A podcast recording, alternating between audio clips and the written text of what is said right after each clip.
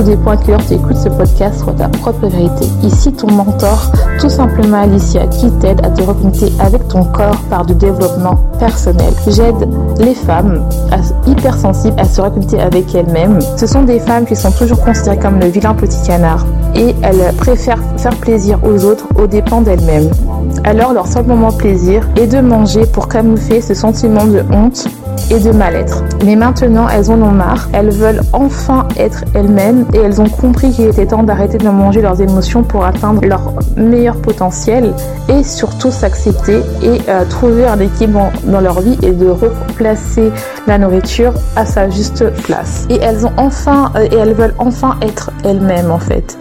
Ce podcast donne les points de réflexion pour commencer à atteindre ton meilleur potentiel, c'est-à-dire enfin t'accepter et surtout à atteindre ton point d'équilibre sans jugement avec toi-même et enfin t'accepter car tu es une personne qui mérite d'être heureuse avec toi-même et de t'accepter sans jugement des autres. Aujourd'hui, je viens de te parler de ma relation entre l'hypersensibilité et la nourriture parce que c'est un, sujet que deux personnes ont hâte d'écouter et surtout j'avais envie d'en parler parce que j'ai vu qu'il y avait vraiment un manque. Euh, il y a beaucoup de gens qui parlent de l'hypersensibilité émotive, beaucoup de personnes qui parlent de manger ses émotions, mais il y a pas beaucoup de gens qui parlent des deux et euh, je trouve ça un peu dommage parce que pour moi euh, c'est ça qui m'a je pense que le fait de pas savoir que l'hypersensibilité finalement n'était pas un défaut m'a permis d'arrêter de manger mes émotions alors que quand je ne savais pas que j'étais hypersensible et que je savais pas le voir différemment bah ça m'a conduit à manger mes émotions et donc à manger à chaque fois que j'allais mal ou à chaque fois que j'allais bien. Et ça qui m'a conduit à prendre du poids au fur et à mesure parce que en fait je n'arrivais pas à gérer mes émotions et c'était compliqué euh, de gérer émotions parce que quand on est dans une famille où on, montre pas ses émotions, c'est dur que par toi-même tu sais pas comment gérer et ta seule solution était de manger. C'est pas ça, il y a d'autres solutions à faire, mais euh, je trouvais très important de parler de ça. Mais avant de commencer, je tiens à vous remercier de m'écouter. On est déjà à 161 écoutes et c'est pas juste ma victoire, c'est notre victoire parce que moi je tiens vraiment à créer une communauté où on n'a pas de jugement, où on s'entraide et franchement je tiens à vous remercier. Je vous vois, je vois qu'il y a des gens qui m'écoutent des États-Unis, je tiens à vous remercier, de France, du Canada, de Suisse, euh, un peu partout. Et franchement je tiens à vous remercier parce que sans vous quelques minutes de votre temps pour m'écouter parce que je sais que votre temps est très précieux. Donc je tiens vraiment à vous remercier et ça me touche beaucoup. Si tu veux avoir les notes de ce podcast n'hésite pas à aller sur mon site truefrommusic.com où tu vas trouver les notes de ce podcast et aussi un petit livret où tu pourras écrire tes réflexions liées à ce podcast. Aussi si tu veux euh, avoir un petit guide qui va t'aider à changer d'habitude tout doucement pour euh, perdre du poids sans te sentir frustré, n'hésite pas à aller aussi sur mon site où il y a un lien aussi directement euh, en description où tu pourras télécharger ce guide là euh, qui se lit très facilement et en plus il y a des recettes euh, qui sont très très bonnes et healthy donc tu pourras peut-être les tester et me dire ce que tu entends. N'hésite pas à faire un tour sur mon, ma chaîne YouTube où tu vas trouver des recettes de cuisine et aussi je parle un peu plus de motivation. Donc ça peut aussi être un complément de ce podcast. Donc voilà, maintenant que j'ai assez blablaté, commençons le sujet. Ah oui, et aussi je tiens à vous dire que c'est ce podcast-là n'est pas rédigé comme les autres parce que je tenais vraiment à ce que ça sorte de moi et pas juste planifié. Donc si des fois il y a beaucoup de hum, je suis désolée, c'est un peu mon type de langage. Et si c'est un peu désordonné, euh, je vais vraiment essayer euh, d'organiser mes pensées, mais je pense que c'est bien d'avoir euh, ce côté-là où c'est un peu plus euh, vrai, où c'est pas rédigé. Enfin, c'est pas que c'est pas vrai des autres, mais que ça soit un peu plus euh, en live, un peu plus comme ça sort, pour que vous voyez aussi que c'est quand même un sujet qui est un peu compliqué à, rédiger, à rédiger, Je voulais pas avoir une ligne directrice, je voulais vraiment que ça sorte comme ça. Donc voilà, j'espère que ça vous plaira. C'est vraiment voilà. Donc, d'abord, je vais commencer par comment je, que je savais que j'étais différente et comment j'ai su que j'étais hypersensible. Donc, au début, en fait, je ne savais pas que j'étais hypersensible. Je savais que j'étais différente et je savais que j'aimais bien me connecter avec les gens de manière plus profonde que les gens. C'est-à-dire que je, n'aimais pas être avec beaucoup de personnes. Et d'ailleurs, j'aime pas trop non plus en ce moment parce que je sais que j'ai découvert comment me protéger des autres. Mais je sais que j'aimais pas être avec beaucoup Alors que quand on est adolescente, on a besoin, on a, on a le sentiment, on a besoin de euh, s'intégrer à tout le monde et il faut aller faire des efforts. Et moi, je sais que c'était pas mon truc. Moi, j'étais quelqu'un qui aimait bien l'école, euh, j'adorais l'école. Euh, je savais que je voulais faire tel métier. Donc, euh, j'étais beaucoup, j'étais la, la, fille, la première, un peu la première de la classe, voilà. Mais j'aimais bien aussi me connecter avec les gens. Mais euh, ce que j'avais compris, c'est que euh, j'avais, je, je connectais avec les gens et j'arrivais vraiment à comprendre les gens. C'est-à-dire, j'arrivais à comprendre quand les personnes allaient moins bien, euh, quand les personnes allaient bien. Tout, j'avais une copine aussi qui était un peu comme moi, un peu euh, empathique, un peu hypersensible et où en fait juste avec un seul regard, elle savait que moi j'étais mal ou pas bien, et moi je sais bah, avec tel ou tel regard, je sais quand une personne, je sais les signes quand je connais les personnes, quand les personnes vont mal et quand les personnes vont bien. Donc je savais que déjà c'est quelque chose qui est un peu euh, bizarre et perturbant parce que on a envie d'être comme tout le monde, on a envie de se mêler à la masse, on n'a pas envie d'avoir une, une, une particularité quand on est plus jeune. Donc on est là, on est un peu différent, on essaie de se mêler à la, masse. Et moi en fait j'avais remarqué un truc tout bête, c'est par exemple dès que j'avais une sale note, j'étais mal. C'est-à-dire dès que j'avais euh, euh, en dessous de 12, j'étais mal et donc je, je programmais mes heures pour pleurer alors qu'il y avait des gens qui me disaient mais mais t'as eu 12 c'est bon quoi. Alors que moi non, c'était vraiment un sentiment de je prenais tout euh, vraiment à cœur. J'étais vraiment très perfectionniste et, quand on est hyper on est très perfectionniste. C'est-à-dire qu'on aime bien que tout soit parfait parce qu'on sait comment on est et on a besoin d'un cadre. C'est-à-dire qu'on a besoin que tout soit parfait pour les trucs qu'on fait et qui nous tiennent à cœur. Et moi, c'était ça qui me tenait à cœur et donc à chaque fois, c'était mal. Euh, pareil euh, quand c'était des petites des petites choses, c'est-à-dire avec, avec, par exemple avec vos amis, vous aimez pas que euh, une amie d'un seul coup change de comportement et vous le prenez personnellement. Et moi, avait pas mal d'amis, c'est genre euh, quand elles avaient un copain, quand elles étaient plus jeunes, hein, maintenant c'est pas tout pareil, mais quand elles avaient un copain, j'avais le sentiment qu'elles m'abandonnaient.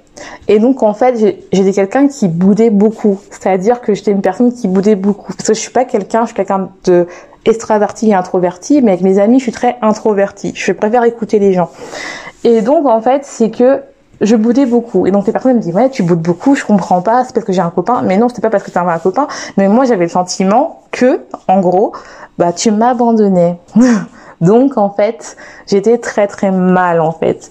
Et pourtant, euh, quand on est entre amis, euh, ça, ça, dérange, mais pas tant que ça en fait. Mais quand on est hypersensible, c'est vraiment un niveau plus deep. On a l'impression vraiment que c'est l'abandon quoi. Et le problème, c'est que aussi ces sentiments-là, quand on est dans une famille euh, africaine, même si je pense que c'est pareil aussi dans notre famille où on a du mal, on ne doit pas exprimer ses sentiments. Généralement, les familles africaines, on n'aime pas montrer les sentiments parce que c'est quelque chose qui est vu comme une faiblesse. C'est quelque chose de faible de voir quelqu'un qui pleure. Généralement, on pleure uniquement quand quelqu'un est mort. Alors que, alors que donc, ou quelqu'un qui est malade, une maladie grave, on pleure pas comme ça, on pleure pas bêtement. Moi, généralement, euh, mes, mes parents me disaient, mais arrête de pleurer bêtement. Euh, c'est quoi, t'as eu 12, bah, ah, c'est nul, mais bon, tu vas refaire demain. C'était vraiment toujours ça. C'était vraiment genre, les émotions, c'est nul, quoi. C'est vraiment les émotions, faut pas les exprimer. Donc, moi, ce que je faisais, bah, comme j'avais un trop plein euh, d'émotions, bah j'allais euh, acheter mes paquets de bonbons. Et euh, j'étais j'adorais les bonbons donc c'est parce que ça me rappelait l'enfance, la douceur, la douceur de l'enfance, le la, peluche, c'était vraiment le côté très doux, le côté enfantin, le côté où j'avais l'impression que quand on est enfant, on n'a pas de soucis. Donc c'est vraiment ça qui à chaque fois et donc à chaque fois que j'allais mal, pour aller mieux, j'achetais mon petit bonbon, mon petit paquet de bonbons, je le mangeais voilà, c'était ça. C'était vraiment euh, et ça, ça devient un peu un un ouais, ça devient un peu un pattern, ça devient un peu un chemin que tu fais à chaque fois. C'est-à-dire qu'à chaque fois, quand j'allais mal, bah qu'est-ce que je faisais? Je mangeais. À chaque fois que j'allais mal, allez hop, on mange parce que j'avais mon pic de dopamine qui me mettait bien, qui me mettait bien. Le problème, c'est un peu comme une drogue, c'est qu'à chaque fois, il faut augmenter les doses pour avoir le même sentiment de bien-être, c'est-à-dire le, côté où à la fin quand on est bien et puis ça, ça devient après qu'on mange, qu'on mange, qu'on mange et on mange jusqu'à s'en faire vomir et des j'étais pas boulimique, mais j'en mangeais jusqu'à me faire vomir. C'est des fois, j'arrivais plus à respirer, mais parce que j'avais besoin de, d'avoir un sentiment de, d'être rempli. Je devais remplir quelque chose. Je savais pas comment remplir et je remplissais par la nourriture. Et c'est vraiment et les gens ils comprenaient pas, c'est-à-dire que mes parents ils comprenaient pas pourquoi j'avais besoin de manger autant. Pourtant je ne mangeais pas, c'est-à-dire que euh, si t'as pas vu, je t'invite à voir ma chaîne YouTube parce que j'explique vraiment ça dans une de mes vidéos. C'est-à-dire que je suis pas une personne qui aime manger, ce qui est paradoxal parce que je mange mes sentiments, je mange mes émotions. Je suis pas quelqu'un qui aime manger. Maintenant je mange, hein, je mange vraiment des vrais plats, mais moi je suis quelqu'un qui aime grignoter. C'est-à-dire j'adore grignoter, j'adore grignoter, j'adore si moi euh, euh on met euh, des chips avec euh, des petits canapés avec du saucisson, un petit peu de fromage, alors là je suis contente, je suis vraiment contente J'aime bien les bons plats, j'adore ça. Mais ça, c'était, c'est mon truc en fait, parce que je pense, ça me rappelle des quand j'étais euh, le côté enfant, on picore un peu euh, avec des petits bonbons, picore, on picore. Je pense que c'est ça. Et donc moi, j'aime bien ça. Mais par contre, les vrais plats, euh, ça m'ennuie un peu. À part s'ils sont super bons, j'adore vraiment les, les, bons plats. Mais c'était ça. Et moi, moi, c'était ça. C'est j'adorais picorer. Et mes parents, ils comprenaient pas pourquoi je n'arrivais pas à manger bien, mais j'adorais picorer. Donc j'adorais grignoter parce que pour moi, j'appelle pas ça manger. À l'époque, je ne savais pas que j'étais hypersensible. J'étais, je savais pas que j'étais hypersensible. Je savais pas. C'est-à-dire que pour moi, en fait, j'avais un trop plein d'émotions et vu qu'on m'avait appris à ne pas montrer des émotions, pour pouvoir compenser ça, bah pour pas montrer que j'étais faible parce que pour moi c'était une faiblesse de montrer ses émotions. Donc je mangeais. C'était en fait c'est un mécanisme de survie. Donc si toi aussi tu manges tes émotions c'est un mécanisme de survie. C'est-à-dire que ton cerveau ton cerveau primitif ton cerveau animal il est uniquement là pour t'aider à survivre manger inhiber tes peurs et il pense à la nourriture. Et ton cerveau primitif a pensé que voilà, pour comme tu as, comme un trop plein d'émotions, c'est un stress et donc ce stress-là est géré par le fait de manger. Donc tu manges, tu ne réfléchis pas, alors que tu sais très bien que le fait de manger ne résoudra pas ton problème au final, parce que manger ça ne résout pas les vrais problèmes. La nourriture est fait uniquement à apporter des nutriments à ton corps pour qu'il ait un fonctionnement optimal. Mais, désolé, je parle un peu du nez. Mais en fait, moi, c'était mon manière de survivre. Ma manière de survivre était de manger euh, quand j'allais mal ou quand j'allais bien. Parce que pareil, hein, quand j'ai eu mon bac, j'étais contente, aller pour se péter ça, c'était des bonbons. Donc c'était une raison, euh, c'est devenu, au début c'était une raison pour quand j'allais mal, et puis après c'est devenu une, raison quand j'allais bien. Et donc en fait ça, ça m'a suivi quand même pendant longtemps. Euh, par exemple, quand j'ai fait mon doctorat en doctorat en immunologie, euh, ça se passait euh, très très mal. Je subissais de l'harcèlement moral euh, et du racisme. Et donc en fait, vraiment, la première année, j'ai beaucoup bangé, j'ai beaucoup fait de l'hyperphagie. J'ai fait des grosses crises d'hyperphagie où je mangeais, mangeais, mangeais beaucoup et euh, parce que en fait c'était ma manière de compenser. Je n'arrivais pas à parler, j'en parlais pas avec ma famille parce que ma famille euh, là où je faisais ma thèse c'était pas là où ma famille habitait et j'en parlais un petit peu avec mes amis mais je ne voulais pas en parler parce que euh, je ne voulais pas être un poids pour eux. Donc je mangeais. Et donc ce qui faisait que le fait de manger bah pour moi c'est un moment de plaisir. C'est pour ça quand je dis euh, à l'intro j'aide les femmes comme ça parce que je sais que c'est un moment de plaisir en fait au début. Au début on a le plaisir de manger. Mais le problème c'est que le plaisir est de courte durée et à chaque fois il faut augmenter les doses pour avoir le même effet de pic de dopamine qu'on a à la fin, le petit shot qu'on a euh, quand on mange en fait, quand on mange le côté qui nous fait bien, ça dure pas longtemps. Et après on a le sentiment de dégoût. Et en fait et là j'ai vraiment pris du poids parce que c'était vraiment lié au kilo émotionnel, c'est-à-dire que j'avais pas faim, c'était pas une faim physiologique, c'était une faim, fallait que je remplisse en fait, je sais pas pourquoi, il fallait que je remplisse quelque chose. Et en fait au lieu de me remplir, au lieu de comprendre ce qui se passait je devais remplir. Il fallait que je remplisse quelque chose. Je ne savais pas quoi. Et pour et mon corps en fait m'a dit remplis de nourriture, remplis-toi de nourriture, remplis de nourriture. Ça c'était euh, pas bien. Après j'ai reperdu du poids grâce à un coach que je kiffe, qui est vraiment sympa. Mais le problème c'est pareil, j'avais pas appris, euh, je savais pas que j'étais hypersensible et euh, dès que ça allait mal, j'ai recommencé à manger mes émotions en fait. J'avais bien perdu, mais j'ai recommencé à manger mes émotions parce que pour moi je savais pas que j'étais hypersensible. Pareil, c'était la même époque, harcèlement moral. Euh, euh, plein de choses qui s'est passé, ce qui fait que bah, pour avoir le tremplin d'émotions liées à un burn-out, j'ai mangé. Donc pour moi, c'était ça parce que depuis l'enfance, ce que j'ai fait, c'est que j'ai mangé. C'est-à-dire que pour moi, l'enfance a fait que bah depuis l'enfance, j'ai compris que comme les émotions étaient mal, bah fallait que je mange. Donc euh, voilà. Et puis il y a un moment, il y a deux ans ou trois ans, quand j'étais, euh, j'ai fait un postdoc au niveau de l'arthrose, toujours les maladies inflammatoires, et euh, j'ai compris que le fait, il y avait un moment où le fait de manger m'a procuré plus ce plaisir-là. J'avais beau manger autant que je voulais. Et là, en plus, cette période-là, je ne faisais plus d'hyperphagie. J'avais arrêté l'hyperphagie, mais je continuais à manger les émotions. C'est pas que je vais faire vraiment un épisode où je vais parler de la différence entre manger ses émotions et être hyperphagique. Que les gens, généralement, ils confondent les deux. Et donc, en fait, je mangeais là, je mangeais mes émotions, mais je n'étais plus hyperphagie, c'est-à-dire que je ne faisais plus de grosses crises euh, de l'hyperphagie. En gros, euh, L'hyperphagie, c'est quand on mange dans un, une petite période de, temps qui peut être euh, qui peut être d'une heure à deux heures, on mange l'équivalent de euh, une grosse quantité et de manière très fréquente, c'est-à-dire qu'on peut faire des crises 3 à 4, 5, voire tous les jours, et on fait que de manger, manger, manger, et on fait des crises comme ça. Ça, c'est vraiment un problème.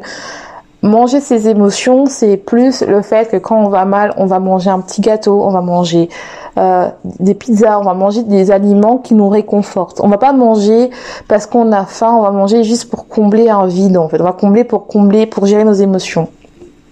Ça, un peu la différence. Mais je trouve que moi, ça a été relié avec les deux. C'est-à-dire, j'ai commencé par arrêter, puis arrêter de manger mes émotions, et maintenant, je ne mange plus mes émotions. Parce qu'en fait, j'ai compris que j'étais hyper, hyper sensible. Alors, comment j'ai découvert que j'étais hyper sensible J'ai regardé pas mal de euh, vidéos et je me suis rendu compte que ben, j'étais beaucoup plus sensible à certaines choses que certaines personnes n'avaient pas. Je me suis dit, mais c'est bizarre.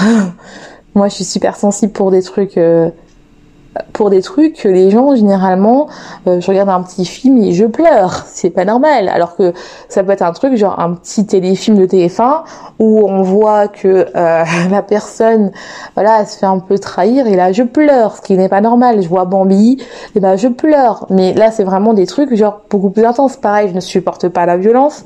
Bon ça, ces hypersensibles n'aiment pas ça parce qu'on sait que voilà. Et surtout aussi que les hypersensibles, vu qu'on est capable de, vu qu'on est capable de sentir les gens, de sentir les ondes des gens, bah, généralement aussi on attire les personnes qui ne sont pas faites pour nous ou qui aiment bien cette sensibilité qui sont, ces sensibilités là qui sont généralement les pervers narcissiques ou les manipulateurs. Et moi, en fait, je me suis rendu compte que j'avais le don, pas plus maintenant, mais euh, vu que je n'avais pas confiance en moi, j'avais le don d'attirer ça euh, dans ma vie professionnelle, dans ma vie personnelle. Et donc, en fait, ce qui fait que je me suis rendu compte qu'il y a quelque chose qui fait que ces personnes-là s'attirent euh, attirent à moi. C'est-à-dire que ils aiment bien mon énergie, ils aiment bien l'énergie que je donne pour euh, les aider, mais ils sont très manipulateurs. J'ai compris. Et là, à force de lire, j'ai compris. Voilà, en fait, je suis hypersensible. J'arrive à capter les émotions des gens. Quand je suis super mal, ça peut me plomber toute une journée. C'est bizarre. Et puis, à un moment, je me suis dit, hmm, c'est bizarre parce qu'il y a des gens, et pareil, j'avais des problèmes à mon travail, et puis j'avais une copine qui me disait, mais let it go. Ça veut dire, laisse tomber, passe à autre chose. Mais moi, j'arrivais pas à passer à autre chose. Et à chaque fois que j'allais mal, je mangeais. C'était pas possible. Je me dis, je pouvais pas continuer comme ça toute ma vie. À chaque, donc ça veut dire à chaque fois que je fais quelque chose de mal, je, je mange. C'est pas possible. Faut que ça s'arrête. C'est pas possible. Attends. Ah.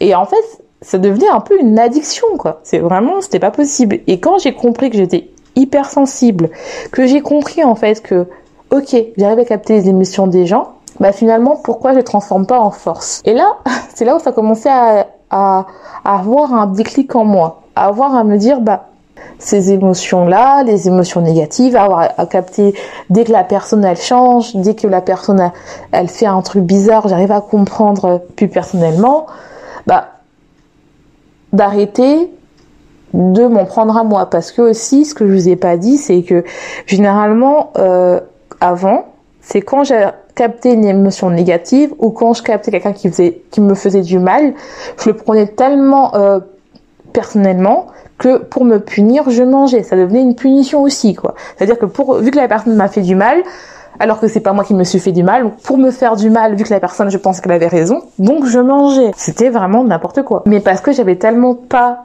à l'époque une estime de soi et je savais pas que j'étais hypersensible et je pense que si vous m'écoutez c'est parce que vous savez que vous êtes hypersensible et vous voyez ça que c'est comme un défaut. Mais ce n'est pas un défaut. Euh, franchement, si je peux faire gagner quelques années aux personnes qui sont hypersensibles, je veux vous dire que vous êtes des personnes extraordinaires. Moi, depuis, je me suis rendu compte que l'hypersensibilité c'était une force et que j'ai compris que je pouvais me connecter euh, tellement mieux avec moi-même et en me forçant à me regarder la, vérité en face. Et le problème, c'est quand on est hypersensible, on a peur de nos émotions parce qu'on a peur que de trouver des choses. Euh, tellement extraordinaire qu'on n'arrivera pas à se relever. Et moi, j'avais peur de ça. J'avais peur que si je me plongeais dans mes sentiments quand je savais pas que j'étais hypersensible et j'arrivais pas à définir que ce que j'étais, j'avais tellement peur de laisser tomber mes émotions, que mes, que mes émotions euh, soient là, soient avec moi, que ça me replonge dans un état où je n'arrête pas de manger. Donc je n'écoutais pas mes émotions.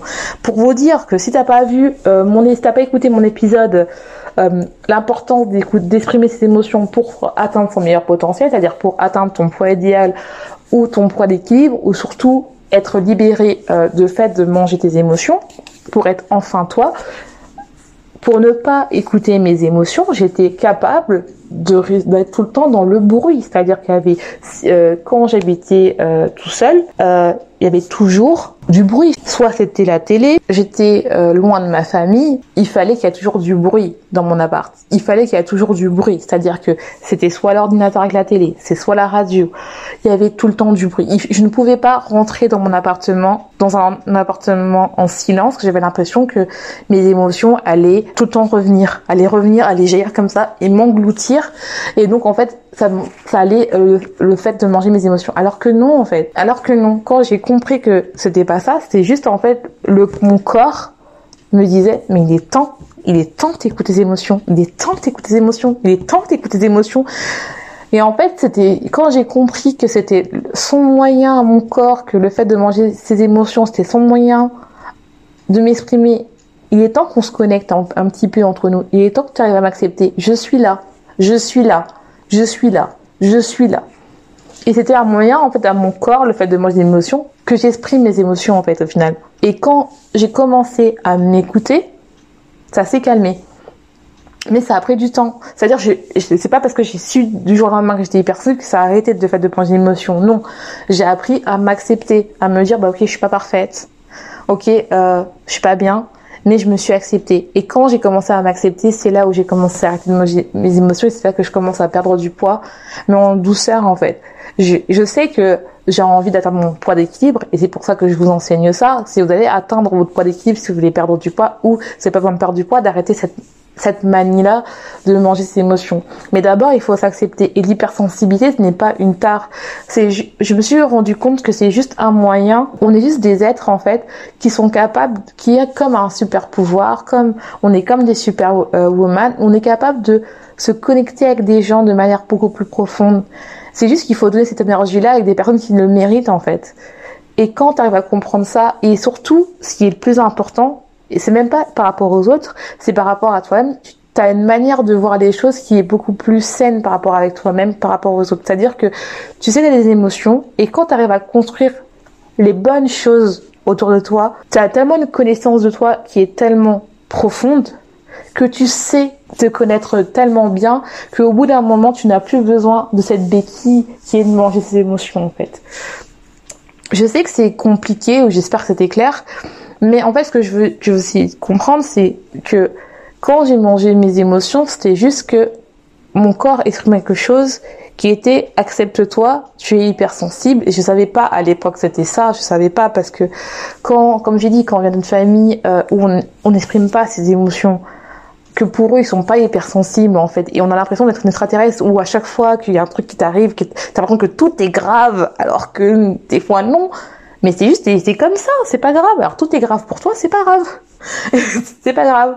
Mais pour moi, tout est grave. Et en fait, on me faisait sentir que c'était grave. Et aussi, c'est ça aussi. Parce que le regard des gens, quand on, découvre qu'on est hypersensible ou qu'on est hypersensible et qu'on croit encore que le regard des gens est important, c'est dur parce qu'on a l'impression qu'on n'est pas normal et que les gens ne comprennent pas. Sauf que oui, ils ne comprennent pas parce que ils n'ont pas cette faculté-là, ils n'ont pas ce super pouvoir-là.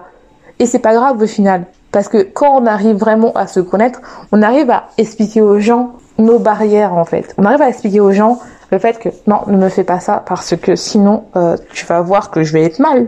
Donc tu veux pas me voir. Si tu m'aimes, tu vas pas voir, tu veux pas me voir mal. Donc il faut peut-être que euh, que tu te calmes.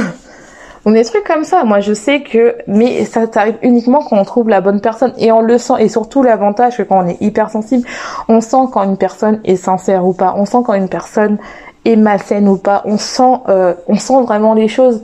Et des fois, en fait, je pense qu'on attire ce genre de personnes qui sont. Et moi, je, pense que c'était vraiment, c'est vraiment ça ma conviction, c'est que j'attire. Euh, ces personnes-là sont arrivées dans ma vie parce qu'il fallait que je comprenne qu'il fallait que je m'accepte.